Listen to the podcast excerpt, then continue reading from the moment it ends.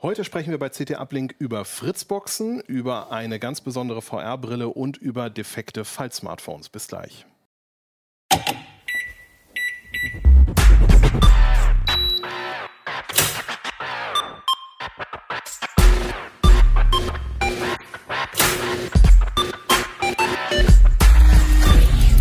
CT Uplink.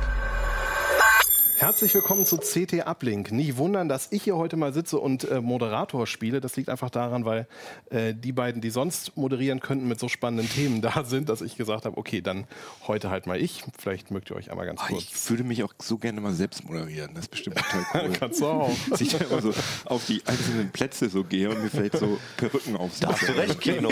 Ja, es stimmt, Keno. Oh, was du für schlaue Sachen weißt, Jan Keno. Mann, Mann, Mann. Also Jan Keno ist da. Und, Hannes Schirulla. Und Dusan Zivadinovic. und ich bin Johannes Börnsen und normalerweise eben da drüben an der Technik und heute mal hier. Wir fangen mal an mit den Fritzboxen. Ihr habt euch die Dinger mal angeguckt und so ein bisschen versucht, einen Einsteiger-Guide zu schreiben, äh, was, welche Fritzbox man eigentlich braucht. Versucht doch erstmal so vielleicht einen Überblick zu kriegen, was für Modelle gibt es. Und wenn ich überhaupt keine Ahnung habe, worauf man Es hier gibt, äh, also das ist Und ich glaube, du total, musst noch ein bisschen rüberrutschen, du sitzt ein bisschen außerhalb vom Bild. total unübersichtlich, wie viele Modelle jetzt AVM hat. Da ähm, schaut man am besten, wenn man neue Modelle ähm, sucht, muss man tatsächlich ähm, bei denen auf die Webseite gehen. Aber man kann es herunterbrechen auf die vier Schnittstellen, also DSL, Kabel, Glasfaser und äh, Mobilfunk. Dafür haben die ähm, ja je nach je nach äh, Nachfrage eine, eine verschiedene Anzahlen von Modellen für ganz unterschiedliche Kundengruppen. Und ähm, ja, daneben gibt es natürlich auch noch sehr, sehr gut brauchbare gebrauchte Modelle im Handel. Und wir haben uns da nicht so sehr viel damit befasst, weil ja, letztlich ist es ziemlich eindeutig, ähm, Einfach die größte. wer genau, Immer die, unten rechts mal klicken. Aber- ja, wie, oder bei, wie beim Auto oder beim. Apple, genau. Genau, rechts einfach. Schnittstelle angucken, welche ist es und ähm, dann schauen, welche passt. Die größte passt aber nicht immer. Ne? Es gibt, wenn wir davon ausgehen, es gibt äh, so und so viele Single-Haushalte, wo Leute total viel Smartphones benutzen zum Kommunizieren. Die brauchen nicht mal unbedingt eine ähm, Telefonzentrale mit, mit Deckt-Anschluss, das muss man nicht haben. Und wenn man telefonieren will, kann man das heutzutage auch anders und muss dafür Deckt nicht unbedingt haben. Ich glaube auch ganz viele brauchen ja gar keinen. Genau. Aber der Empfang, die Ähm, Empfangs- und Sendereigenschaften sind alle Genau, identisch. das spielt alles natürlich eine Rolle. Und wenn ich jetzt, sagen wir mal, ich habe ein kleines Unternehmen, 10 Leute, 20 Leute, ähm, und will die mit WLAN versorgen, dann ist es natürlich schon besser, wenn ich eine große Fritzbox habe, die WLAN äh, zum Beispiel viermal, vierfach äh, Mumimo anbietet, äh, damit einfach der, das WLAN da flutscht und nicht bremst. Kannst du das kurz mal Aber- erklären? Weil diese, also diese Abkürzung, die fällt halt immer wieder. Bei Smartphones ist es ja auch aktuell. Genau, Ähm, da, was äh, eigentlich dahinter steckt? Äh, Mumimo, ähm, also Mimo erstmal, das ist ähm, Datenübertragung über ähm, verschiedene räumliche Wege. Wenn ich mir hier einen Sender vorstelle, der rund strahlt, dann gibt es äh, bis zum Empfänger gibt es, wenn da äh, Gegenstände im Weg stehen, ähm, gibt es unterschiedliche räumliche Ausbreitungen des Signals. Und die Kisten sind so schlau, dass sie günstige räumliche Ausbreitungswege ermitteln können. Und die besten können aktuell vier räumliche Ausbreitungswege gleichzeitig verwenden, um Daten darüber zu verschicken. Und ähm, die sind natürlich deutlich schneller in der Auslieferung der Daten, als wenn ich jetzt nur zwei Mumimo habe. Wenn ich jetzt, um das mal, wenn ich jetzt so eine, was ist das hier für eine? Das ist jetzt eine ist eine ziemlich große, LTE-Fritzbox, ne? da ist sogar ein LTE-Mobilfunkmodem eingebaut, deswegen auch die externen Antennen. Ja, wie viele solche Mumimo-Wege kann die? Die macht auch vier Macht vier maximal, auch. ja. Okay. Und Das- wenn ich so eine 7590, glaube ich, ist so das, das DSL-Topmodell im Moment, ne? Die kann wahrscheinlich dann auch vier. Genau, die macht auch vierfach äh, Mimo und dann natürlich ähm, nicht nur einfach so vier Ausbreitungswege, sondern auch multi-user-fähig. Also tatsächlich ähm, ineinander verschachtelt gleichzeitig mehrere User versorgen. Okay. Das ist aber nochmal was anderes als ein Mesh.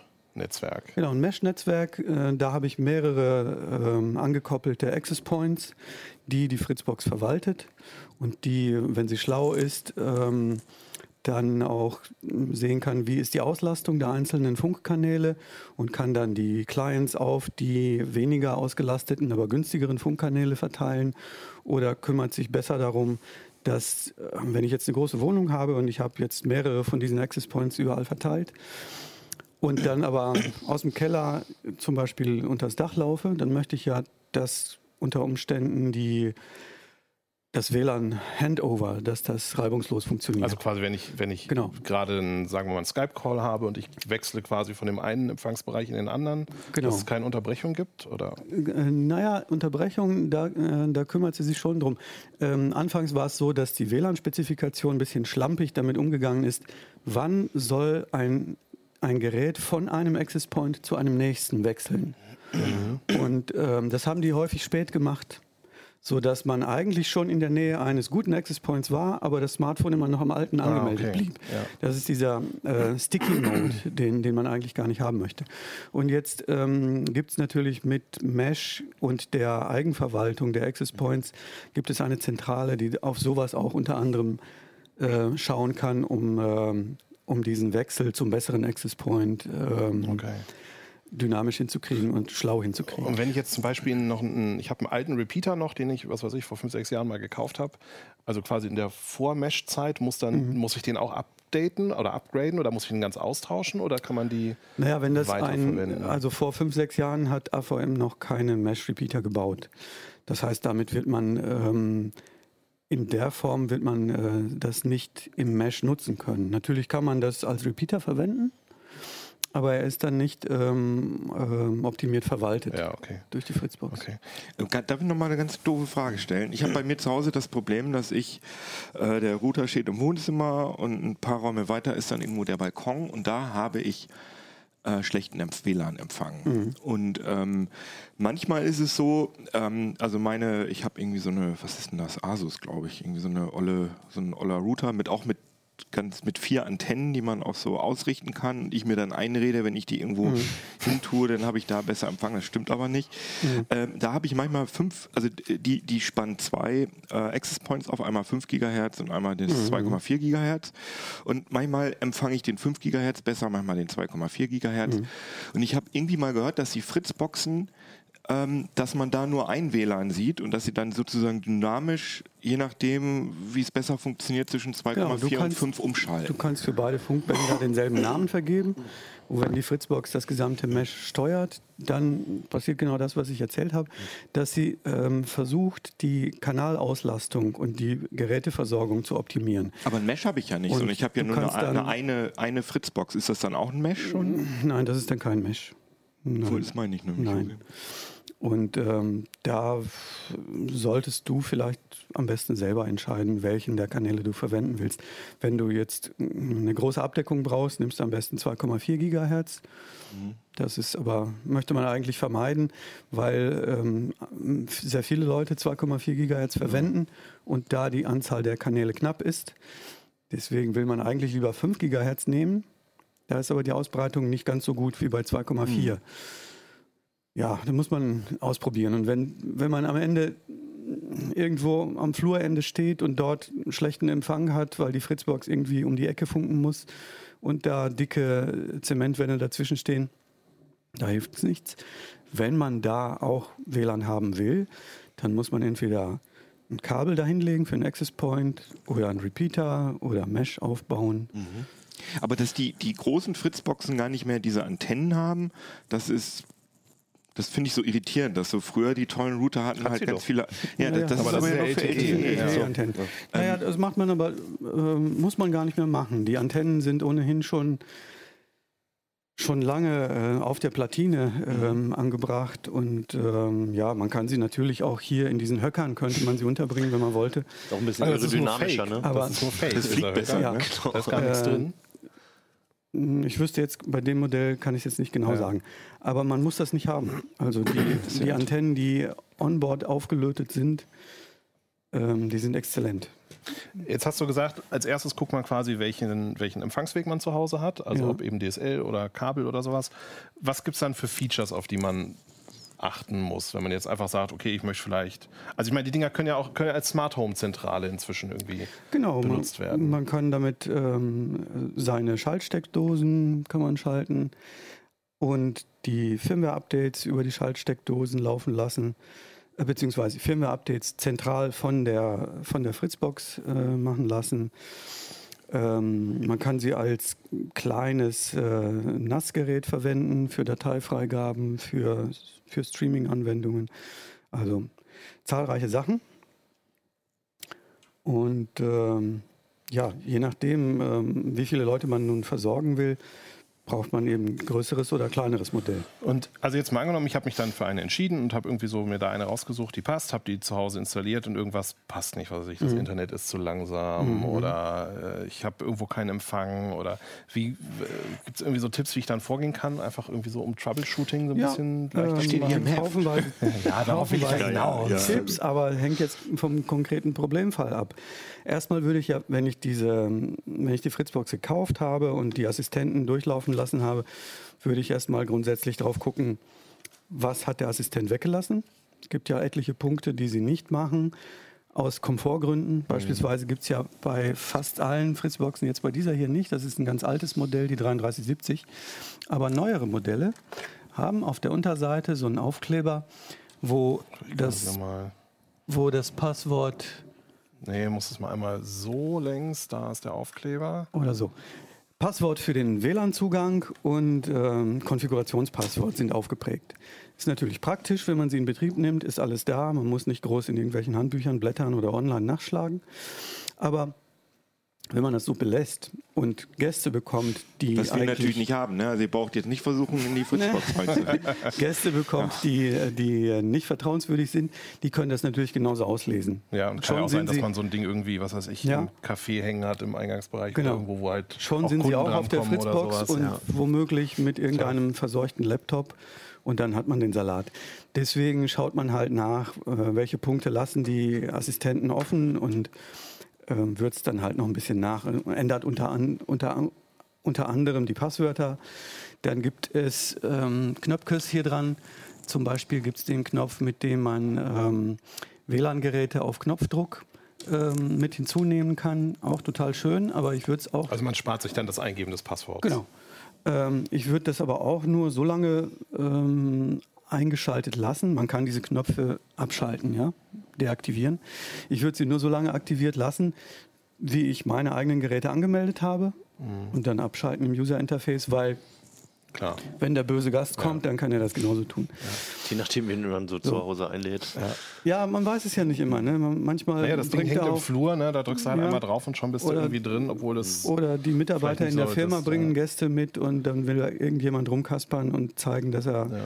Was durcheinander bringen kann und sich äh, ja, sich Dafür gibt es ja das Gastnetz. Ne? Ich meine, das konterkariert ja diese Genau. Idee des Gastnetzes eigentlich. Warum soll man das Gastnetzpasswort rausgeben, wenn die Leute sich einfach ins Hauptnetz einklinken können? Ich hätte jetzt auch gar nicht gedacht, da ist einfach nur eine Taste mit WLAN. Ich hätte gedacht, ich schalte das WLAN an und aus. Nee, das ist Ja, ja, das ist die WPS. ah, okay. ja ah, Ja, okay. genau. Und die WLAN-Taste schaltet tatsächlich einfach das WLAN dann aus. Genau, du Okay, auch, alles klar. Ja. Sonst hätte ich das jetzt auch sehr in, unintuitiv, unintuitiv beschriftet gefunden. Drücken Sie nicht die WPS-Taste, um WPS zu verwenden. Genau, ja.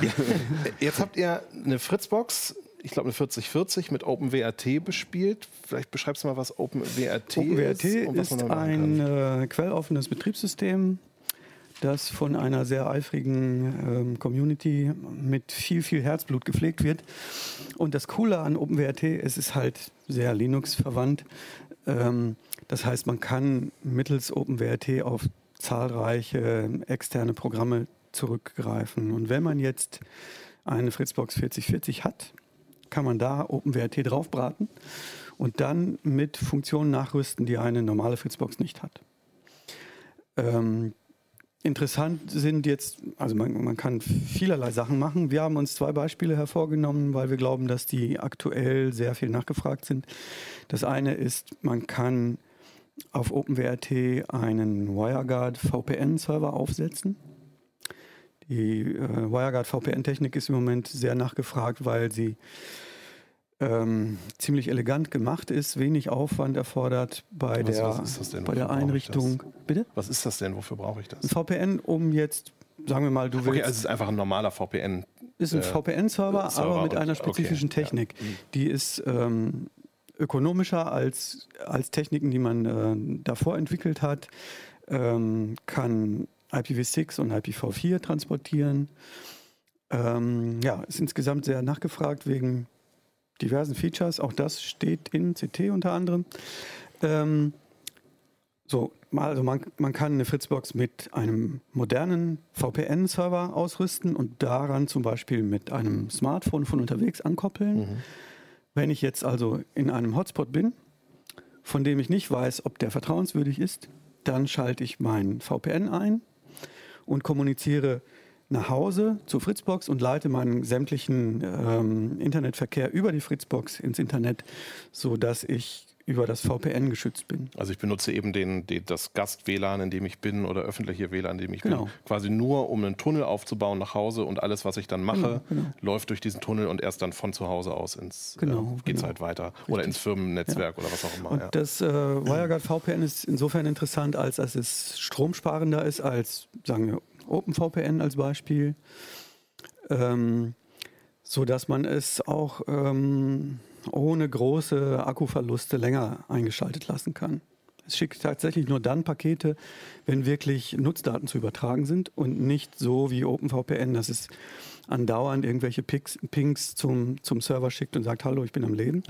Aber WireGuard wird wahrscheinlich nicht nativ von Smartphones unterstützt, sondern muss dann so eine App installieren dafür oder wie funktioniert Genau, das? du rüstest eine App nach und damit bist du im Spiel. Ah ja, okay. Wie ist es mit Updates bei solchen Dingern, wenn ich jetzt sage, okay, ich, mir reicht eigentlich die kleinste Fritzbox, Hauptsache ich habe da irgendwie zu Hause mein Internet dran und meine Ja. zwei, meine zwei WLAN-Geräte, kriege ich dann genauso lange Firmware-Updates, wie wenn ich jetzt das Topmodell kaufe? Oder ist das... Ja, also äh, das regelt AVM ungefähr gleich für sämtliche Modelle. Die sind, werden mh, nach meinem Gefühl so rund fünf Jahre, werden die auf jeden Fall versorgt. Davon die Top-Modelle. ja beim Smartphone träumen bei Ja, fünf ja, Jahren. die, ja, es hängt aber auch vom Hersteller ab, glaube ich mal. Ne? Ja, Da gibt es auch. auf fünf Jahre wird Fünf schon Jahre realistisch. schon auch bei Apple die Grenze, glaube ich. ne? Ja. Aber du als ähm, AVM-Experte sozusagen, hast du mit denen mal über dieses Design geredet? Weil das ist ja, also auch diese... Welches diese, Wieso, was findest du daran so schlecht? Ich habe denen das vorgeschlagen. Nein, also ich habe hab keinen. Aber auch das Logo, das sieht halt aus wie so ein Spielzeug. Also wie so, wenn ich für mein dreijähriges Kind klingt auch irgendwie ne? so, ein- so ein, keine Ahnung, so ein Bastelset kaufe, dann würde ich so ein Logo erwarten.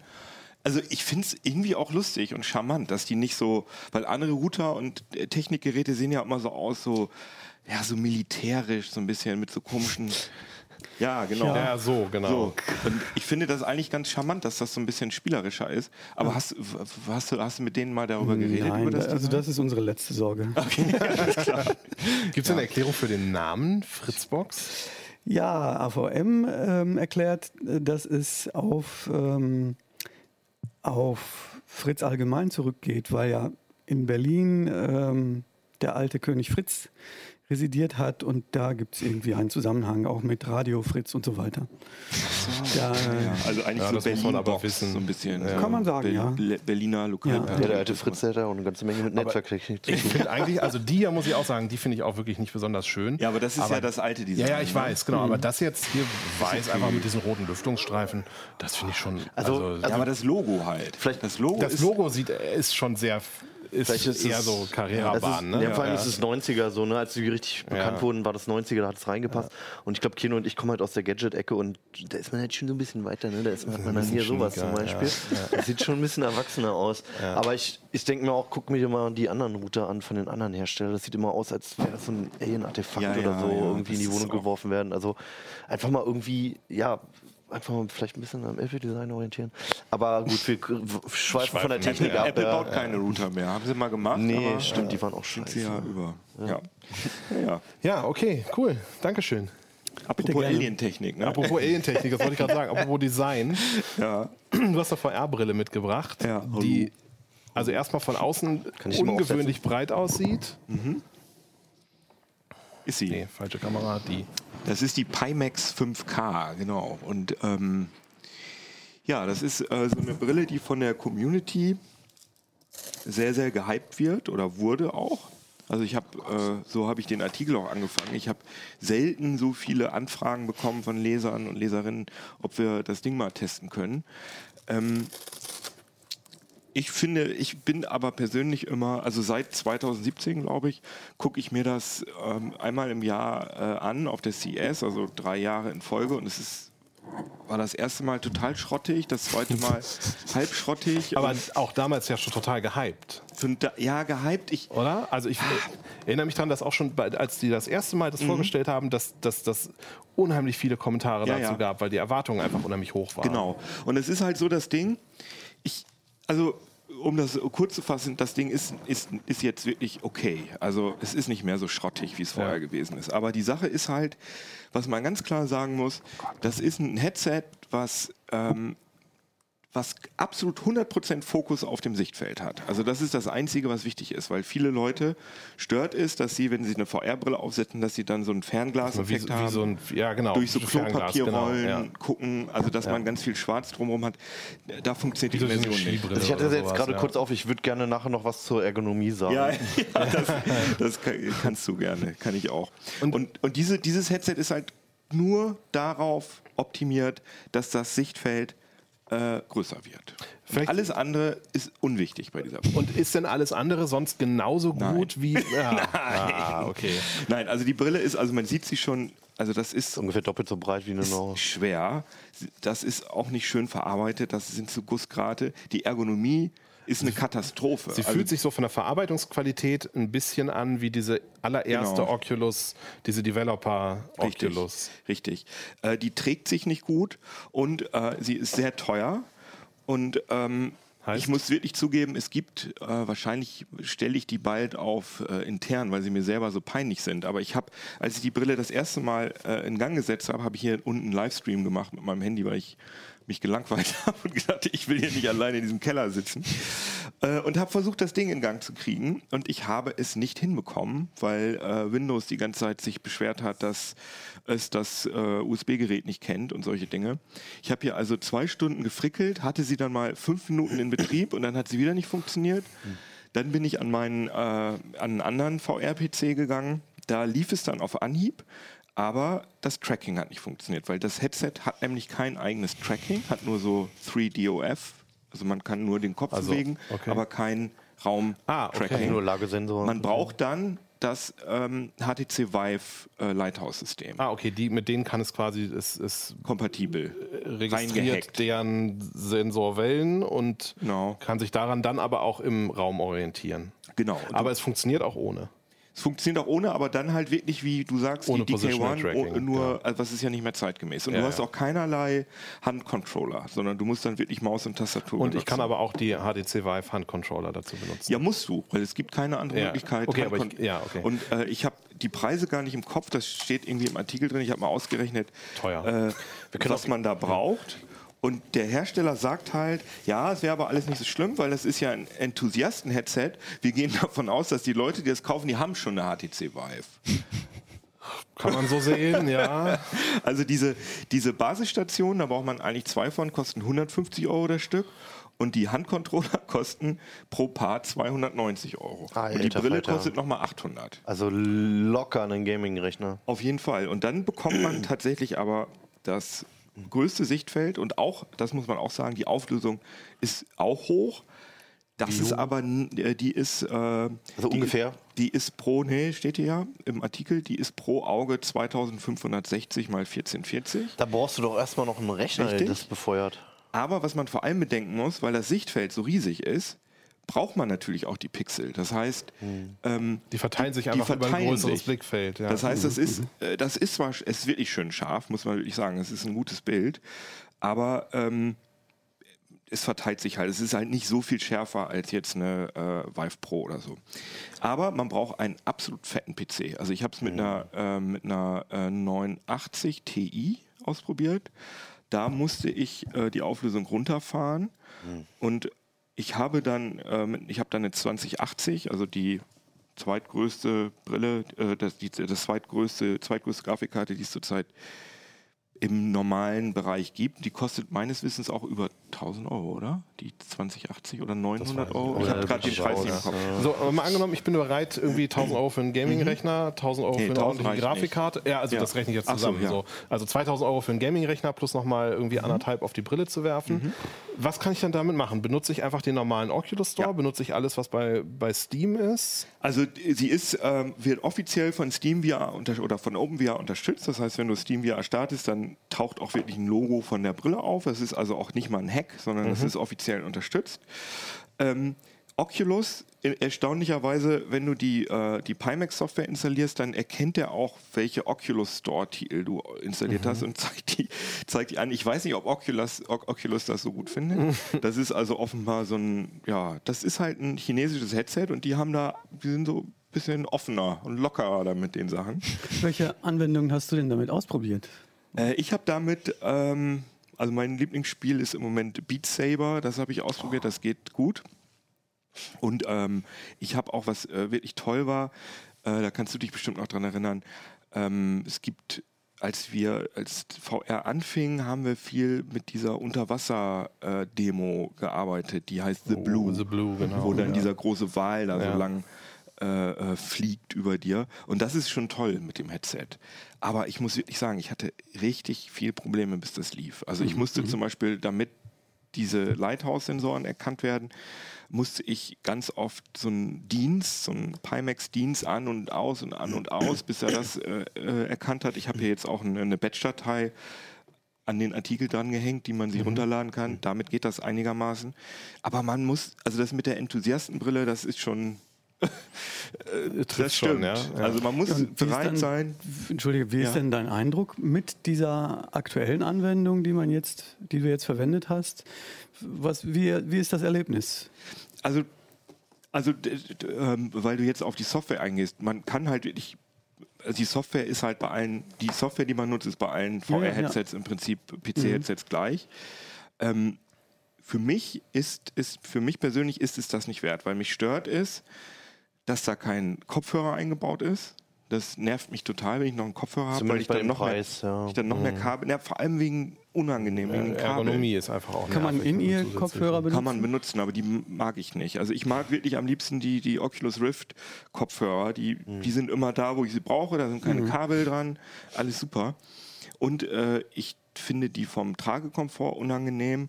Und man muss halt sagen, dass die ganze Softwareunterstützung ist halt, die wirkt sehr gehackt. Also ich hatte öfter Probleme, zum Beispiel hatte ich es einmal, dass ein äh, Controller die ganze Zeit vibriert hat. Also richtig völlig unangenehm, auch wenn du den auf den Tisch gelegt hast.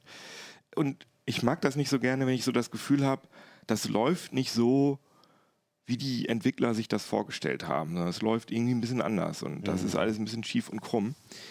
Aber wenn ich jetzt so ein Simulationsfreak wäre und mir zum Beispiel so ein Flugzeugsimulator-Cockpit gebaut hätte oder so ein Auto, das ich sozusagen VR so, sowieso nur für Auto- und Flugzeugsimulationen benutze und das sozusagen das Headset da fest installiert ist und ich es da mal benutze, dann würde ich, dann könnte ich es mir vorstellen.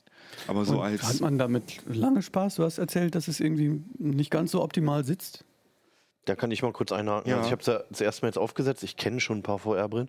Das mit den Gurten, man zieht so drei Gurte fest. Das hat jetzt bei mir nicht so gut funktioniert. Den einen habe ich auch gar nicht könnt erst abbekommen.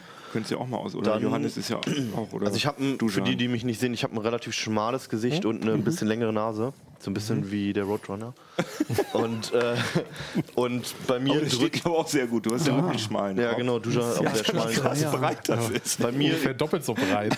bei mir drückte klar. die sofort auf die Nase und zwar richtig unangenehm. Und was halt gar nicht geht, was total nervt bei VR-Brillen, an den Seiten kam Licht rein. Das Ja, das haut einen so raus. Bei dir. Also bei mir ist das nicht so, weil ich habe Das ist ein bisschen breiter. Genau, mein ja, Kopf ja. ist breit genug, Johannes bei mir auch. kommt da kein Licht rein. An der Nase kommt ein bisschen was rein. Aber sie sitzt auch bei mir auf der Nase auf. Wobei ja dieses mit diesen Gurten oben davon gehen die voll Hersteller ja sowieso ja, eigentlich Es gibt weg. jetzt diese ne? Halo-Konstruktion, Genau. dass man, äh, so wie bei der PSVR, dass man so Ja. einen Ring hat, das funktioniert auch ganz das ganze Gewicht auf dem Kopf gelagert Stirnband ist. quasi. Ne? Genau. Ja. Und dann kann man hinten äh, das straffer drehen und das ist diese alte Konstruktion, wo das ganze Gewicht vorne drauf liegt. Mhm. Und die Brille ist ja schon so schwer. Ich finde auch, man sieht damit aus wie ein Hammerhai so ein bisschen. Ja gut, Aber- mit der VR-Brille siehst du immer blöd aus, ne? Aber ich will wirklich nicht über die, also ich weiß, dass die Brille viele Fans hat Und ich will auch nicht so schlecht darüber reden, weil sie hat einfach das breiteste Sichtfeld auf dem Markt. Also es gibt so super teure Industrie-VR-Brillen, die da vielleicht rankommen, die man aber auch gar nicht so richtig auf dem freien Markt kaufen kann. Aber Mhm. auf dem freien Markt ist das einfach die Brille mit dem breitesten, nicht dem äh, vertikal größten Sichtfeld, aber mit dem Das wäre jetzt auch meine. Frage gewesen, weil so bei der normalen Oculus oder Vive hat man so das Gefühl, das Bild ist so gefühlt ungefähr quadratisch oder diese, dieses Rohr ist quadratisch mit abgerundeten Ecken, so durch das man guckt. Wie ist es denn hier? Man hat also das Gefühl, es ist so gefühlt 16 zu 9 oder? Ah, das, ich, ich finde dieses Seiten, also in VR soll man ja eigentlich gar kein Seitenverhältnis sehen, sondern in VR soll ja dein ganzes Sichtfeld Genau. aus, ausgefüllt sein. Und bei mir ist es tatsächlich so, wenn, also es kommt auch darauf an, wie dicht du an den Linsen ran bist. Das heißt, wenn ich die mit, ich kann die mit Brille tragen, das geht, aber dann fungieren die sozusagen als Abstandhalter. Und wenn ich ohne Brille benutze, die benutze, dann kann ich, kann ich die straffer aufziehen und dann schaffe ich es wirklich, dass das Sichtfeld zumindest an den Seiten wirklich nahezu komplett ausgefüllt ist. Oben und unten sehe ich noch ein bisschen schwarz, aber es ist schon, ist schon gut. Wer, wer steckt denn da dahinter? Ist das einfach tatsächlich so eine kleine Bas- Bastelbutze? Das ist eine kleine Bude aus, aus China. Ähm, die haben jetzt aber offenbar Investorengeld bekommen und haben jetzt auch äh, eine Vertretung in den USA, weil das war auch vorher auch mit der Kommunikation immer ein bisschen schwierig und die Dokumentation war halt äh, in Mandarin und so Sachen. Das ist jetzt alles. Wer kann es nicht? Die sind eigentlich auf einem ganz guten Weg und wenn man das erst, die erste, die ich 2017 gesehen habe, die sah genauso aus, aber das war wirklich absolut Grütze. Also Und das, hatte, die auch schon dieses, dieses breite Blickfeld? ja, ja, die hatte, Okay. die hatte, Das also war von die Anfang genauso an aus. Das, das, das Ziel, so ein breites Blickfeld zu haben. aber die hatte unglaubliche Verzerrungen, das, äh, die, Mhm. das hatte eine unglaubliche Latenz, das hatte eine schlechte Bildqualität.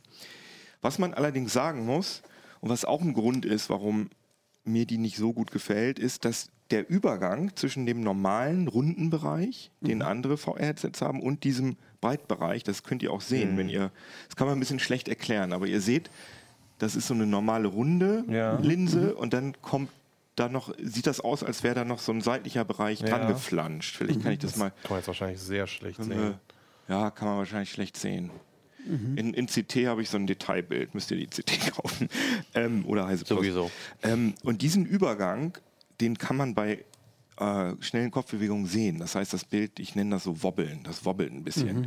und je dichter die Augen an den Linsen dran sind, desto weniger ist das Wobbeln. Aber wenn ich das mit einer- meiner normalen Brille trage, dann sehe ich das stark und es stört mich einfach ein bisschen. Ich bin aber einfach jemand, der ich äh, bei mir funktioniert die Immersion auch mit diesem Klopapier, äh, Klorollen-Effekt ganz gut. Also ich, Vielleicht hängt das ja auch von der Geschichte ab. Wenn du so dermaßen in die Geschichte eintauchen willst, dann bist du auch bereit, ähm, Problemchen ähm, unterbewusst das auszufiltern. kann sein. Ich glaube aber, das hat auch was damit zu tun, wie, wie dein Gehirn so verdrahtet ist. Und ich glaube, dass es wirklich Leute gibt, die können bei so, bei so konventionellen Headsets können sie nicht so gut äh, Man wird einfach mehr daran erinnert, dass, das, dass es eben nur eine Simulation ist, ne? weil eben einfach man die ganze Zeit so in, diesem, in dieser Genau. Box drin steckt und so wie durch so ein Auge durchguckt. Ich kann, aber ich, bei meinem Gehirn, das funktioniert irgendwie so, das schaltet das sofort ab. Ich denke dann, das ist echt und ich, ich sehe das nicht mehr. Aber bei Leuten, die das total stört, da kann ich das verstehen, dass die, äh, dass die da voll heiß drauf sind ja. auf das Teil. Aber und völlig unabhängig davon, ich finde es ziemlich cool, wenn so ein kleiner Hersteller sowas auf die Beine gestellt jeden kriegt, äh, ohne eben das Budget von Facebook oder sowas im Rücken zu haben, wie das bei Oculus der Fall Und wenn du ist. sagst, vor zwei Jahren äh, hatte es noch so und so viele Nachteile. Und jetzt sind die ausgemerzt. Absolut. Und hat, letztlich ist halt das- was für eine Latenz ist das jetzt? Ist, ist, ist die spürbar? Oder? nee, die ist nicht, ich würde nicht sagen, dass sie noch. Mhm. Ich, mein Gefühl, ich kann es schlecht messen, aber mein Gefühl ist, dass sie, äh, ähm, dass sie ein bisschen sch- immer noch ein bisschen schlechter ist als bei Oculus Rift und HTC Vive, aber eigentlich merkt man sie nicht. Aber das ist wirklich nur gefühlt. Äh, was ich auch gut finde und was halt auch die Enthusiasten gut finden, dass die halt keine Kompromisse eingehen. Bei der, bei der neuen äh, Rift S, die jetzt vorgestellt worden ist, das ist halt das ist halt nicht, die haben halt ganz stark darauf geachtet, dass das auch noch mit alten PCs läuft. Die haben die äh, externen Tracker in die Brille ausgelagert, damit das möglichst einfach zu bedienen ist. Die haben also sind sehr viele Kompromisse eingegangen, um das Ding billig zu machen, um das Ding für möglichst viele Leute äh, zu machen. Und das machen die alles nicht, sondern die sagen, wir wollen maximal Enthusiasten. Enthusiasten. Ja, ja, ja. Und das ist das, was die Leute bei Oculus ein bisschen vermissen. Und sowieso hat Oculus ja gerade durch die Facebook-Übernahme ohnehin einen etwas schlechten Ruf. Kann ich auch alles verstehen. Also das ist Ja. schon, hat schon seine, äh, ja, sein, wie sagt man, hat schon Daseinsberechtigung. seine Daseinsberechtigung, genau. Und ähm, ist schon cool. Aber für mich überwiegen diese, äh, gerade diese ergonomischen Nachteile, sodass ich nicht als Haupt-VR-Brille darauf umsteigen Also möchte. noch ein halbes Jahr warten, noch ein Jahr warten. Ob sie, ich glaube, bei, bei Facebook, da steckt auch so viel Geld drin. Ich meine, Ja. alleine diese ganzen Ergonomie-Dinge, die, die sich da ausdenken. Und auch HTC steckt ja viel Brainpower da rein, um, um das Erlebnis besser zu machen. Aber ich meine, Konkurrenz belebt das Geschäft und das ist auf jeden Fall ein ernsthafter Mitbewerber. Apropos halbes ich, Jahr warten. Ich, ich wollte gerade nämlich noch eine Frage machen. Ja. Da sind aber wahrscheinlich zwei getrennte Displays drin, kein geknicktes, gebogenes, gefaltetes. Ähm, also es hat ja außen diesen Knick. Ja, also ja, Ja, okay. Interessanterweise, also Pimax sagt das auch. Es gibt aber so ein, ähm, wie heißen nochmal die, die immer Sachen auseinandernehmen? Da reden wir iFixit. gleich genau, iFixit, iFixit. Äh, da sprechen sie von einem Display. Zumindest habe ich das so verstanden. Okay. Das hat mich etwas irritiert. Ähm, ich denke aber, das ist einfach ein Schreibfehler oder ein Flüchtigkeitsfehler und, oder ich habe es falsch gelesen. Aber ähm, ich glaube auch ziemlich sicher, dass da zwei Displays drin sind. Okay. Aber LCD, kein OLED. Deswegen Ja, ist also es ein bisschen kein, gräulich. Ja, ja, genau. Das mit dem bekannten Nachteil. Das ist auch schade. Ja, genau. Display ist schon genau das Stichwort. Was ist da los beim Samsung Galaxy Fold, Hannes? Ja, es geht um flexible Displays. Ähm, das Samsung Galaxy Fold äh, verfolgt uns ja jetzt schon ein bisschen länger. Kino hatte das mal auf der Entwicklerkonferenz von Samsung gesehen. Ich weiß nicht, wann war das?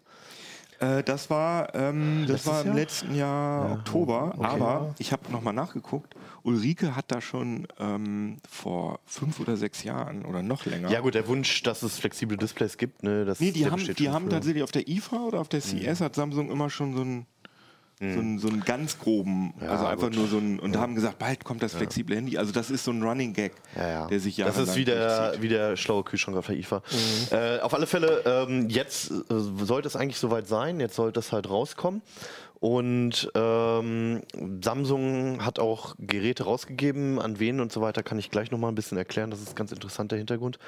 Ähm, also es hat an die ersten Leute halt wirklich Hardware gegeben.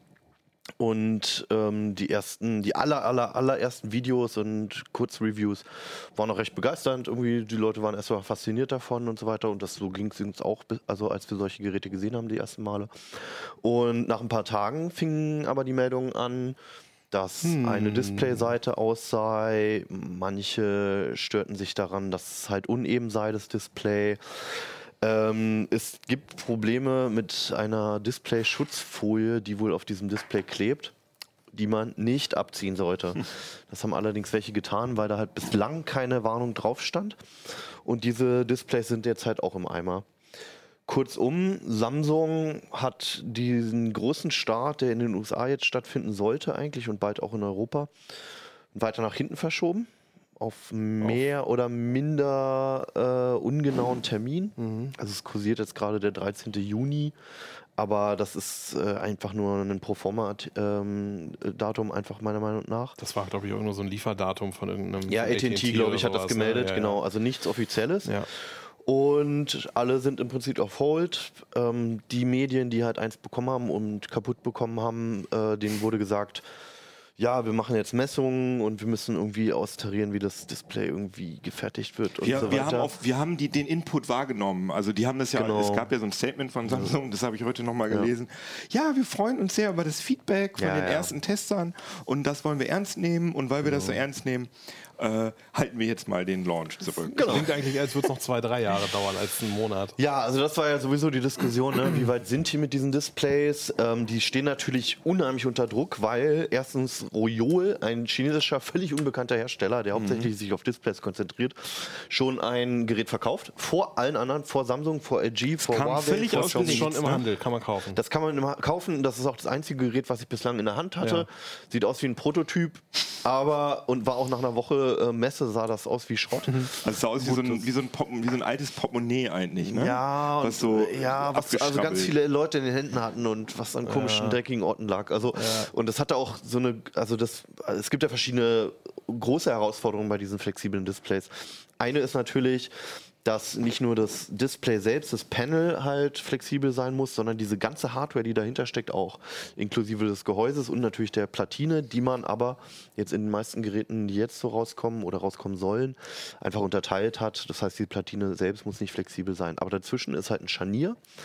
Das bringt verschiedene Probleme hervor. Unter anderem, dass die Außenseite beim Knick ähm, länger sein muss als die innere, wenn es geknickt ist beispielsweise. Das kriegt man halt nur mit flexiblen Materialien hin. Samsung hat da eine unheimlich komplizierte Mechanik, auf die sie unheimlich stolz sind bislang, ähm, halt vorgestellt. Das sind mehrere Scharniere und vielleicht kennt man das so ein bisschen von diesen äh, 2 in 1 Tablet Notebooks, die haben auch manchmal ziemlich komplizierte Mechanismen. Ähm, Royol hat das Ganze dann abgedeckt mit einer Gummierung, die dann schon aufgerissen war, zumindest bei den Geräten, die wir gesehen haben. Samsung geht dann einen anderen Weg. Ähm, da ist aber wiederum das Problem, dass unten wohl, wir hatten, ich muss äh, explizit sagen, wir hatten noch kein Gerät in der Hand. Ich kann auch gleich Das erzählen, was da so der auf, dem, Hintergrund auf ist. dem MWC nur hinter Glas zu sehen. Ne? Beim MWC war der große Gag, also jetzt erstmal zum Beispiel, was Huawei gemacht hat, die haben dieses Mate X auch in den Startlöchern, das soll jetzt im Sommer kommen, deswegen steht Samsung halt auch so extrem unter Druck halt, das ist der ärgste Konkurrent gerade. Also ich glaube auch, dass Samsung eigentlich eher noch länger gewartet hätte. Und dann kam, das war nämlich so, dass als Lass ich, mich mal kurz zu Ende erzählen noch. Nämlich auf dem MWC, bei Huawei war das so, dass wir irgendwann im Raum mit einem Huawei-Mitarbeiter waren und da war zwar eine Absperrung, wir waren einen Meter von dem Gerät entfernt, aber da stand jemand, hat das Gerät in die Hand genommen, hat es aufgefaltet, zugefaltet, hingestellt, wieder hochgenommen, aufgefaltet, zugefaltet und hat das gezeigt. Samsung hatte auf, mitten auf der Messe, die halt sowieso schon sehr diffus ist vom Licht und Haufen Leute und so, mit einer, mit einer Absperrung von zwei Metern, glaube ich, in Abstand, ein Gerät in einem Glaskasten, der komplett voll mit Spiegeln war halt und man da nicht ansatzweise rankam. Man konnte auch allein die Dimensionen und, und Details von dem Gerät konnte man überhaupt nicht wahrnehmen. So. Es war halt wirklich auch auf optische Täuschung ausgelegt halt so. Und das war die Situation und da genau ließ es sich auch schon vermuten. Ja, ich wollte nur sagen, äh, weil äh, du bist jetzt so schnell auf, den, auf, die, auf die Präsentation gekommen. Ja. Aber warum Samsung überhaupt so früh damit auf dem Markt war, ähm, das sehen wir, bei, glaube ich, beide so, dass das an dem Royole lag. Dass da dieses Royole, wie heißt Ja, das also Royole? wollten sie einfach Flex die Show Pi, stehen ne? lassen. ne? Genau. Das kam also einfach Ja, aus ich dem glaube Nichts. nicht, dass es das ist. Ich glaube eher, dass es Huawei ist, die drücken. das Ding war, es war diese Samsung Developers Konferenz und da ging es eigentlich nur um, ähm, um, um KI und andere Sachen.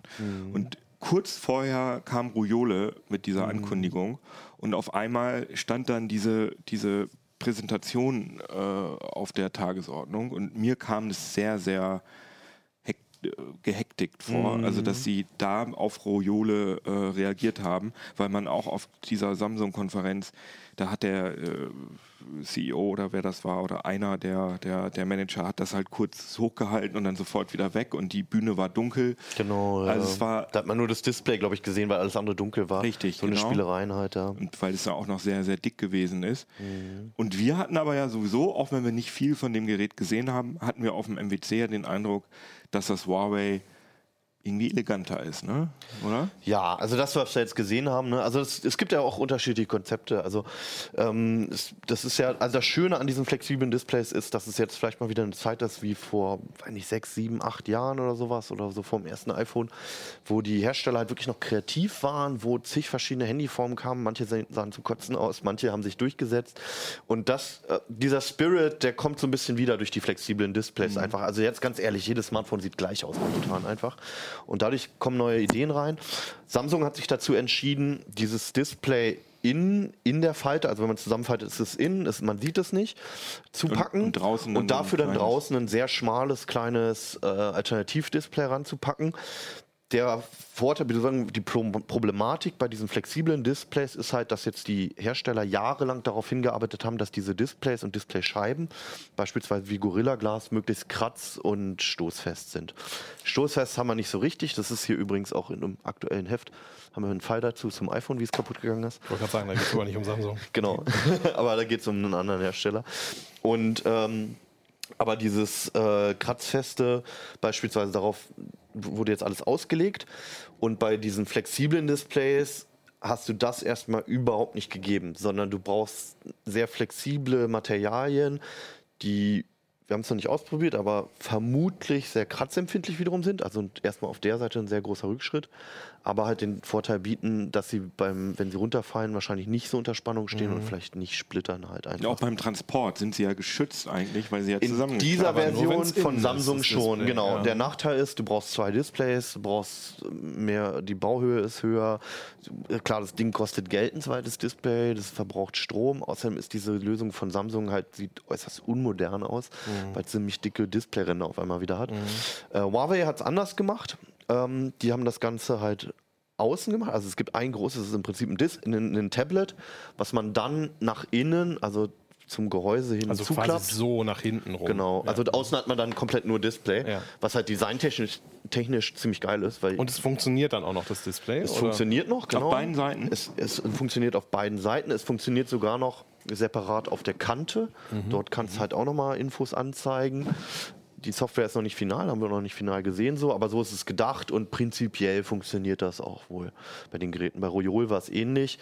Äh, da war es allerdings nicht so richtig begeisternd, weil da ist es viel hin und her gesprungen, hat nicht so richtig gerade verstanden, welche Seite oben ist und mhm. welche unten und so. Android Q soll es ja nativ unterstützen. Stimmt, ja, genau. Also da kommt einiges. Und ja, es gibt halt wieder neue Konzepte. Bei, bei Huawei ist es halt auch an der Seite dann eine riesige Kameraleiste, die dann auf der einen Seite ist. Das hat Samsung halt ja ein bisschen konservativer gelöst. Ich finde nicht so schön, aber das ist halt Geschmackssache. Und ähm, ja, jetzt haben sie halt die Probleme. Also vielleicht ein bisschen zum Hintergrund. Es, ähm, es war halt auch so, dass es ist auffällig so gewesen, dass sie halt Tech-Medien relativ schlecht mit Testgeräten mhm. versorgt haben. So. Also ich spreche jetzt auch nicht nur von uns, sondern das ist ähm, ganz allgemein so gewesen, dass halt umso spezifischer die, die Magazine, die Webseiten, die Blogs halt sich mit Technik beschäftigen, dass die da sehr selten aufgetaucht sind, diese Geräte, mit wenigen Ausnahmen. Und Samsung halt ähm, mehr die größeren allgemeinen Medien versorgt hat, die ihre Beeinflusser, ihre Influencer wurden halt ganz gut versorgt. Da sind halt die ersten Videos aufgetaucht oder halt mehr in Richtung Modeblog so. Das ist deswegen auf, also das ist eine norm normale PR-Taktik, das machen andere Firmen auch halt aus äh, erklärbaren Gründen. Allerdings bei Samsung war es jetzt halt ähm, zumindest in Deutschland auffällig, weil die sonst halt eigentlich ganz gut mit den Medien mhm. umgehen, auch sehr breit die verteilen, relativ offen auch in ihrer PR sind und mit den Infos. Und da war es jetzt halt auf einmal anders. Ähm, ich hatte halt, das ist wirklich nur meine persönliche Meinung, das ist jetzt nicht die Meinung der CT, ich hatte halt einfach den Eindruck, auch als hätte Samsung so ein bisschen Respekt, wenn nicht vielleicht sogar Angst vor dem eigenen Gerät. Es ist halt eine völlig, völlig neue Geräteklasse auch wieder mit völlig neuer Technik. Und sie beteuern halt, dass sie solche Tests durchgeführt haben, wo sie halt die Geräte wohl 20.000 Mal auf und zugeklappt ja. haben. Aber was halt dann passiert, wenn, wenn wirklich ein Nutzer das den ganzen Tag in der Tasche hat, wenn es Schweiß und Dreck und Sonne ausgesetzt ist, etc., etc., wenn es mal irgendwie unsanft auf den Tisch gelegt wird. All diese Dinge, ne, die sind halt schwer erfahrbar ja, in den Tests. halt irgendwie, es gibt doch auch so, so Auswertungen, dass irgendwie der Durchschnittsnutzer nimmt sein Smartphone irgendwie 70 Mal am Tag ja, in die Hand. Und wenn du das, ja. also das hast du ja dann nach einem guten Jahr hast du 20.000 Stück voll. Kann man auch auswerten. Ja? Und es gab dieses eine PR-Video, mhm. da dachte ich auch, da werden so, so, so, so Workout-Musik, werden diese mhm. Smartphones immer auf und zu gefaltet. Klingt so ein bisschen nach Smartphone auf, Smartphone zu. Das ist auch eine gleichmäßige Belastung. Ne? Genau, ne? so. Und normalerweise, man macht, das ja nicht, man macht das ja nicht so zu, sondern genau. man macht das so zu. Mhm. Und schlägt das immer anders. Immer anders. Mal ein bisschen hier an, mal da. Genau, also das ist ja überhaupt nicht praxisnah, diese komische Und, und was bei The Verge, glaube ich, auch das Problem war, war nicht das Diese englische, äh, äh US-amerikanische Technikseite. Genau, ähm, also die ein Testgerät hatten, dass sich da irgendwie so ein kleiner Krümel irgendwo festgesetzt hatte. Und wenn du dann in dem Scharnier so ein so einen Fremdkörper hast und mhm, dann ja. das zuklappst, dann mhm. ist es natürlich direkt vorbei. Und das schien da passiert zu sein. Hat denn iFixit das Ding schon auseinandergenommen? Ja, das haben sie auseinandergenommen. Ähm, ich weiß nur, dass es schlecht reparierbar ist, natürlich, das war ja. vorauszusehen. Mhm. Ähm, ansonsten habe ich es mir noch nicht genau angeguckt. Also vielleicht nochmal zu den Problemen selbst. Ne? Also manchmal ist einfach ein Teil des Displays ausgefallen. Aber was halt schon von Anfang an, das wussten wir auch schon, bei diesen Displays das Problem ist, das hat auch noch keiner hinbekommen, ist einfach, dass sie nicht ganz eben sind. Also es ist nicht so, als wenn du auf eine Glasscheibe guckst, so wie jetzt bei den jetzigen Displays, mhm. sondern bei jedem von diesen Geräten, bei Royol, bei Huawei, bei Samsung, überall, siehst du halt in dieser Kante, dass es halt ja, ein bisschen wellig ist. So. Die Reviews sagen bislang, wenn man von vorne raufguckt und das auch noch beleuchtet ist, dann sieht man das nicht und man stört sich wenig daran. Das kann ich mir auch gut vorstellen. Das ist wahrscheinlich dann eher die Spiegelung, die dann. Ja, genau, wenn ne? Sonne drauf scheint oder wenn du dich halt an sowas einfach störst, ne? also wenn du Mhm. sowas siehst und halt 2000 Euro für das Gerät bezahlt hast, dann hast du dann ein Display, das, wenn es ein konventionelles Display wäre, dann würdest du das Gerät zurückschicken, wenn es da, Ja. da drin wäre. Bei denen ist es halt normal und dann kommt noch hinzu, dass manches auch irgendwie die Mechanik durchgedrückt hat und sowas. Das ist dann halt echt nicht schön. Man muss halt sagen, dass OLEDs halt unglaublich empfindlich sind und dass es ja aber eigentlich kein Problem ist, weil bei äh, aktuellen Geräten ist da einfach eine, eine richtige Scheibe davor. Das heißt, sie sind geschützt. Und ähm, wenn du jetzt so ein OLED ohne, ohne jeglichen Schutz benutzt, dann ist es sofort kaputt. Und Samsung hat jetzt diese, diese Folie darüber gemacht. Von Anfang an allerdings Von bei Anfang allen an. Geräten, ja. Ähm, Wo man halt auch Also diese, diese Display-Schutzfolie, die man nicht abziehen darf. Genau, Genau. also es sieht aus wie eine Displayschutzfolie und bei ist manchen, es aber auch. bei manchen hat es auch abgelöst, ja, aber es ist und no- normalerweise, also je nachdem, manche Hersteller kleben die auch von Anfang an drauf, so Huawei, glaube ich, macht das auch. Und dann ist man halt gewohnt, okay, wenn ich sowas nicht mag, dann mache ich das halt ab. Und das ist halt wohl auch passiert und das ist halt nicht die klassische Art von Schutz. Schutzfolie, ja, Ja. es, sondern es muss da drauf bleiben und dieses Display ist halt so flexibel, dass wenn man halt diese Kohäsionskräfte da auch noch hat und dann abzieht, dann geht da wohl noch mehr kaputt. Und das ist halt auch mehrfach passiert. Ähm, und die sind, ich glaube, noch sehr, sehr weit gerade vom Marktstart entfernt. Und es ist halt auch irgendwie unangenehm, wenn es derselbe Hersteller ist, der ja schon das Debakel mit dem Note damals hatte. Das wollte ich gerade sagen. Samsung hat ja durchaus schon Erfahrung, wie das ist, wenn man so ein Gerät das zurückziehen ist muss. sehr schlecht gelaufen für Haben die. wir eigentlich Zahlen, wie viel von den äh, Testgeräten inzwischen kaputt sind? Weil es waren Also- ja mindestens vier oder fünf. Ich hatte, ich hatte von einstelligen Prozentzahlen zwar gelesen, aber mindestens, ich würde auch so teil, also von vier, fünf Quellen bin ich mindestens drauf gestoßen, bei denen es halt kaputt gegangen ist. Und wenn man das dann runterbricht und sagen wir mal, das sind allerhöchstens 20 Medien pro, pro Land vielleicht gewesen, ne, mit ein paar Blogs und ein paar YouTube-Kanälen Kanälen und so, dann ist das schon echt heftig. Also, Zumal ja die Dinger jetzt also auch ich würde jetzt wirklich einen Unterschied darin sehen, ob ein Gerät tatsächlich im Betrieb, im Normalbetrieb kaputt Mhm. gegangen ist durch Aufklug zu, zuklappen oder ob es zerstört Mhm. worden ist, wenn indem ein Redakteur einfach diese F Schutzfolie abzieht. Äh, Gibt es dazu vielleicht Zahlen? Nee. Weil ich meine, äh, Aber- also wenn, wenn jetzt irgendwie, ja, man kann das ja nicht anders nennen als mutwillige Zerstörung. Nee, nee, nee, das, nee, nee, das stopp, kann stopp. einen Marktstart Es nicht sind aber verhindern. auch welche kaputt gegangen, bei denen die Folie draufgeblieben und, ist. Und also Ja. man muss halt sagen, ne, also wenn man Erfahrung hat mit diesen Smartphones, man weiß, es kommen welche mit Folie, manche kommen ohne, aber diese Folie klebt halt drauf und die ist entfernbar normalerweise. Und solange da Nee, halt nicht ist ja, dagegen sage ich nichts. Nee, weil du meinst Ne? mutwillig. Ja, ja. Also es ist halt aus fehlendem Wissen, ja, aber es ist nicht Nein, mutwillig. dagegen sage ich nichts. Ja. Aber das kann kein Grund sein, ein Produkt, äh, einen Produktstart äh, so weit weg zu verschieben. Nein, Weil, genau. äh, Nein, die Geräte sind draufgeschrieben, nee. bitte nicht Dann abziehen. kommuniziere ich das Ja. einfach dem Kunden gegenüber und dann Die- weiß es, er es, Bescheid. also es gibt genug Geräte, die einfach so ausgefallen sind, wo auch das Display auf einer Seite einfach anfängt zu flackern. Ja. Es ist auch ähm, in, der, in, dem, in dem Knick ähm, hebt sich das unten das Display richtig vom, vom Gehäuse ab. Da ist keine Mhm. Dichtung oder so dazwischen. Da müsste eigentlich eine Gummidichtung oder so rein. Ne? Da ist dann Dreck drin und sobald das da drunter ist, ist es mitten in der Steuerungselektronik und alles. Mhm. Also es ist eigentlich auch nur eine Frage der Zeit, bis die ersten dann halt versagen, ne? die Mhm. ersten Geräte. Das ist schon alles Was würdest du denn nachvollziehbar. sagen, wenn das Gerät jetzt perfekt wäre, so wie, Ja. so wie man es erhofft? Ist, Ja. Hat es dann wirklich einen so viel größeren Nutzwert als ein großes Smartphone? Also die Idee des faltbaren ähm, Displays finde ich schon ziemlich geil. Also gerade wenn man halt irgendwie Power-User ist, es ist schon was anderes. Also ich habe jetzt, ich kenne es jetzt auch nur aus Reviews beziehungsweise ähm, von dem Royol, ne? Und man benutzt das Gerät auf einmal anders, weil man sich auch wieder anders mit beschäftigt, halt, wenn man so ein Tablet vor sich hat. Es ist ein riesiger Mehrwert auf Webseiten, klar Spiele sowieso, wobei das halt vielleicht eher Nische ist, ne? Aber alles, was man halt konsumiert und man, ganz ehrlich, wie wenig telefoniert man mittlerweile mit den Dingern so, ne? Und eigentlich wünscht man sich für die meisten Aufgaben ein Tablet, was aber immer zu groß ist. Und ich glaube schon, dass das für einen Großteil der Nutzer ein riesiger Vorteil ist, vorausgesetzt es funktioniert.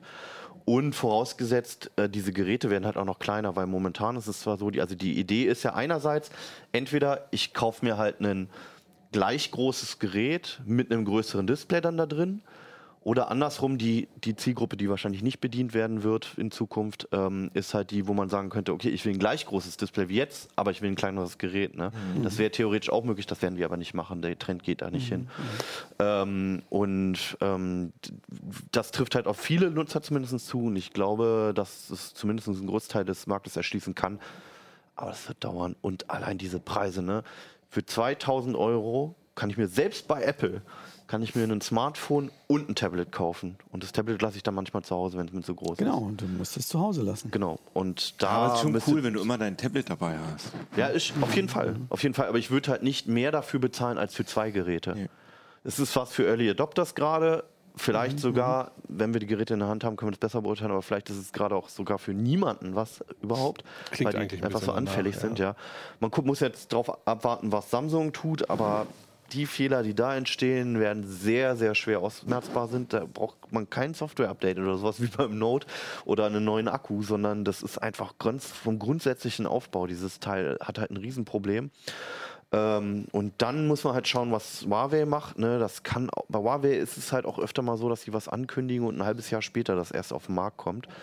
Ähm, und da muss man gucken, vielleicht stehen die vor genau denselben Problemen. Ich meine, Royol hatte auch die Probleme, ja, ähnliche zumindest. Das kann sein, dass alle erstmal, die etwas rausbringen, erstmal versagen. Und ähm, bis das halt wirklich in den Massenmarkt kommt und auch zu ordentlichen Preisen mit ordentlichen Konzepten vergehen meiner Meinung nach noch mindestens zwei Jahre. Aber ihr seid da jetzt so rational rangegangen. Ne? Ihr, das ist ja auch ein totales Statussymbol. Also wenn du da, wenn ich jetzt, ja, keine Ahnung, auf Gruppen, eine Dinnerparty gehe und dann mein... mein Wie oft gehst du auf Dinnerparty? Und dann mein äh, Fall-Smartphone, da bin ja. ich ja King Dingeling. Weil naja, alle sagen, oh, was hast du da denn Tolles? mm, es, ist halt, es ist halt dieser Effekt, den du vielleicht früher mit dem ersten iPhone ja, so in der genau. Kneipe erzählen konntest. So, ne? Das ist klar. Ja. Da werden erstmal alle gucken und dann fragen die dich und dann bist du halt der Typ, der das irgendwie glaub, das, das Smartphone auf dem Schulhof hat. Ich glaube, da gibt es viele Leute, die ja. Autos ja. Also Autos ja, klar, das klar, Statussymbol, ja. äh, können, da können wir auch nochmal drüber diskutieren. Klar, also Leute, die äh. halt einen AMG sich kaufen, um halt mal wieder was zu erzählen zu haben, die werden vielleicht auch die 2000 Euro für das Ding dann ausgeben. Ne? Ja, andere Leute, aber ich glaube, äh, das ist ich, also Smartphones die 2000 Euro finde ich, wenn man das relativ sieht, wenn man sich dadurch ein Notebook spart oder ein Tablet spart, dann finde ich halt Kommt, finde ich, auf den Anwendungsfall an. Ne? Aber, also ja, für mich wahrscheinlich auch nicht. Aber wenn man sich das dadurch spart, wenn man die Kohle hat, warum nicht? Ne? Aber wenn das Ding nicht sauber funktioniert und dann nach einem halben Jahr, im besten es. Fall nach einem halben Jahr, ja. jetzt ist es ja eigentlich eher nach zwei Wochen kaputt, mhm. äh, dann ist es natürlich irgendwie blöd. Kann man denn, also ich meine, irgendwie waren jetzt, also diese Fight-Smartphones oder Fight-Displays sind ja nun schon ganz lange irgendwie äh, geistern die so durch die Messen ja. und so weiter. Rolldisplays ist ja auch so ein Teil. Meinst du, man kann da mhm. daraus schließen, dass eigentlich Rolldisplays auch Wow. nicht richtig äh, ah, zu Ende gedacht Nee, das würde ich nicht sagen. Also ähm, zwisch, man muss halt auch unterscheiden zwischen einem Display, was halt flexibel ist, und einem Smartphone, was flexibel sein soll. Ne? Ein Display, wir haben es bei LG gesehen, bei diesem rollbaren Fernseher beispielsweise, oder Royol ist, ist ja der Gag, dass jetzt eigentlich dieses Smartphone nur Werbung für ihre rollbaren Displays ist. Und die hatten eine ganze Menge Demos ähm, auf dem Stand. Gibt es übrigens auch noch ein Video vom Kollegen Stefan Portek. Zusammen mit Johannes hat er das gemacht, wo, wo sie einfach mal gezeigt haben, was es da noch für Konzepte gibt auf dem Hut oder eins flattert sofort so ein Ventilator. Und mhm. die Dinger funktionieren und die werden normalerweise halt auch nicht ständig irgendwie auf und zugeklappt und in die Tasche gesteckt mhm. und mit, mit, mit Schweißhänden bepatscht und so. Ähm, daraus, das sollte man daraus nicht ableiten. Und ich glaube zum Beispiel für Fernseher, ähm, ich hatte den LG, habe ich noch nicht gesehen und auch noch nicht tausendmal aus- und einfahren sehen. Aber ich glaube, dass es, dass in den nächsten Jahren sehr viele Bereiche erschlossen werden und völlig neu gedacht werden durch diese flexiblen Displays. Leider auch in der Werbung aus meiner Sicht. Das wird ziemlich nervig wahrscheinlich. Ähm, aber bei Fahrradbeleuchtung, Autobeleuchtung, so, ne, das ist halt auch alles so, so Dinge, die jetzt vielleicht erschließbar sind. Und ich glaube. Fahrradbeleuchtung, faltbare Displays? Ja, warum nicht? Klebst du einfach hinten an die, die Sattelstange und dann hast du halt ein riesiges rotes Licht zum Beispiel. Aha. Oh, stimmt. Hab nie drüber nachgedacht. Muss ich schnell noch patentieren, bevor die Sendung ausgestrahlt wird. nee, also ich glaube, das, das wird alles sehr schnell funktionieren ja. und das wird in viele Bereiche sehr schnell vorstoßen und da wird es nicht diese Ernüchterung geben wie bei Smartphones gerade. Bei Smartphones ist es halt einfach so ein kranker Markt, weil alle mega schnell sein müssen mit jeder ja, Entwicklung ja. und jeder muss sofort immer wieder was raushauen. Jeder hat diesen Takt von mindestens ein Jahr, jedes Mal ein High-End-Smartphone rauszuhauen und das führt zu, zu solchen Absurditäten. Vielleicht wird durch irgendeinen Zufall mal das Tempo rausgenommen und das wird den Geräten gut tun, aber das ist eine Manifestation von dem, was da halt ständig passiert und die Ingenieure ständig unter Druck stehen und immer was raushauen müssen, was vielleicht eine kleine Chance hat, irgendwie total unterzugehen oder mal der Akku in die Luft zu gehen oder sowas halt. Ne? Ach, sieht Ja, das doch nicht ist so halt einfach auch ein negativ. totaler, das, ist ja schon der, das der kommt und wird cool, Extremfall, aber es ne, dauert. Dass die, dass die Dinger so klein sind und dann noch faltbar Ja, und so miniaturisiert und irgendwie den ganzen Tag hin und her geschleppt werden. Bei so einem Fernseher ist das einfach ein viel kontrollierterer Total. Einsatz. Das ist immer derselbe Ja. Einsatz. Da ist keine Belastung. Äh, ich finde das, da- ich finde es total geil. Ich freue mich drüber, gerade bei den Smartphones, Ja, endlich dass passiert was, passiert. ne? Auf jeden das ist Fall. Ich glaube, da kommen geile Sachen bei raus. Ich glaube einfach nur, dass es ein bisschen dauert und wir sind mittlerweile, das merkt man auch an dem Fall, wir sind so eine Ungeduld gewohnt, dass halt alles, wir wollen so schnell wie möglich immer sehen, was die gerade neu haben und freuen uns schon auf das nächste Gerät, während das andere gerade erst verkauft wird und so weiter. Das stimmt. Und vielleicht muss man da einfach mal einen Schritt zurückgehen und einfach mal sagen, okay, cool, das kommt irgendwann so und irgendwann wird das auch cool und irgendwann habe ich das in meiner Hand und in meiner Tasche vielleicht so. Aber das dauert noch und da muss man den Firmen auch einfach mal Zeit geben und vielleicht erstmal zu bewährter Technik greifen. So, ne? Schönes Schlusswort. Ja, gut. Gut. Also, ähm, jetzt gucke ich nochmal. So, ja, das Heft könnt ihr übrigens am Kiosk kaufen. Und wollte noch mal sagen, was da noch so drauf ist. Könnt ihr auf einem Nämlich- Faltphone auch auf Heise Plus lesen. Eurem Das ist auch faltbar, wir sind da ganz up to date. Und rollbar auch. Und rollbar, ja. Falt und rollbar. Äh, wir haben noch Power Notebooks zum äh, Spielen getestet mit starken Grafikkarten drin, Internettarife verglichen, Netflix in 4K am PC schauen, Linux ist ein großes Thema mit Gesichtserkennung. Ähm, was haben wir hier noch? Die neuen iMacs sind auch drin. iMacs sind drin, genau. High-End Mainboards sind drin und natürlich der ganz große Teil zu den Die Fritzboxen. Fritzboxen. und Genau. Fit mit CT. Fit. Fit mit CT. Apps, so. Dienste, Tracker. Stimmt man- das habe ich übersehen. Genau. man Ich finde, wir haben auch ziemlich geile Werbung gerade im Heft. Die kenne ich noch gar nicht. Okay. Und was ist das daneben? Na egal. Also wie man Fitnessdaten erfasst, auswertet und so. Und äh, was ich auch sehr int- interessant finde, ist den selbst einmessenden Kopfhörer, dieser Nura-Phone. Hast du ihn schon gehört? Ja, Over-Ear und In-Ear gleichzeitig. Genau. Ne? Äh, nee, habe ich noch nicht. Bin ich mal gespannt. Ich habe den auf einer Messe mal Gut, gehört. in fand diesem cool. Sinne wünschen wir euch eine schöne Woche, ein schönes, hoffentlich sonniges Wochenende. Abonniert uns auf YouTube, auf äh, Facebook, uns gibt es bei Spotify, uns gibt es als Audio- und Videopodcast. Und, Spotify haben ähm, gerade ein bisschen Probleme. Ne? ja, Spotify aktualisiert sich gerade nicht, aber wir sind mit denen schon im Gespräch, dann wird das Techniker bald wieder. Also alte Folgen auf informiert, genau. Spotify Die alten. Folgen sind da und die heiße Show wird da auch aktualisiert, warum auch immer. Ja. In diesem Sinne, eine schöne Woche euch. Tschüss. Tschüss. Tschüss.